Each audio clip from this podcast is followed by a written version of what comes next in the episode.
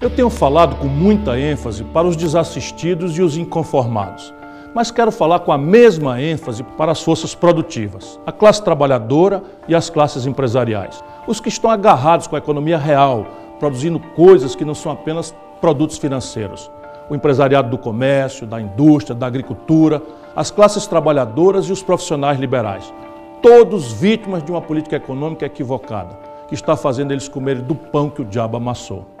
Se o Brasil continuar como está, breve serão produtores sem produto e trabalhadores sem trabalho.